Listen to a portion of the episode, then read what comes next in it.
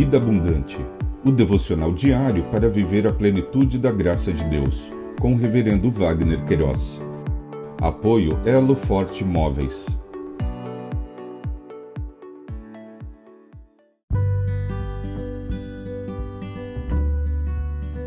Olá!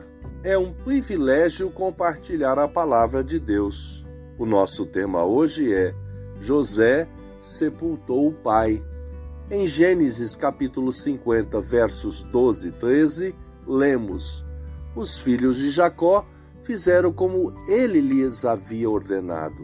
Levaram-no para a terra de Canaã e o sepultaram na caverna do campo de Maquipela, que juntamente com o campo Abraão havia comprado de Efron, o Eteu, para ser lugar de sepultura. Este lugar fica em frente a Manre. Sepultamento, conforme o dicionário online de português disse, sepultamento disse da cerimônia em que alguém é sepultado, enterro. O autor do Pentateuco, nesta porção de texto, registrou esse episódio da vida de José, filho de Jacó, quando sepultou seu pai.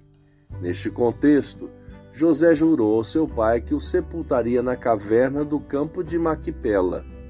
Sob as ordens de José, o corpo de seu pai foi embalsamado e, com autorização de Faraó, José cumpriu o juramento que fizera ao seu pai e o conduziu ao seu sepulcro, que está fronteiriço a Manre, na terra de Canaã.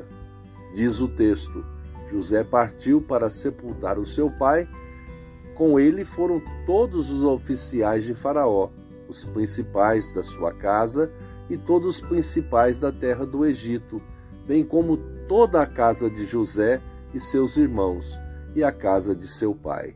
Deixaram na terra de Gozen somente as crianças, os rebanhos e o gado, e foram também com ele tanto carruagens como cavaleiros, e o cortejo foi muito grande. Lições relevantes aprendemos neste contexto.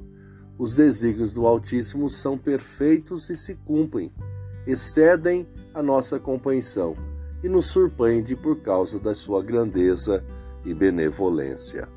Pensamento para o dia: obrigado, Jesus, porque ama-nos incondicionalmente.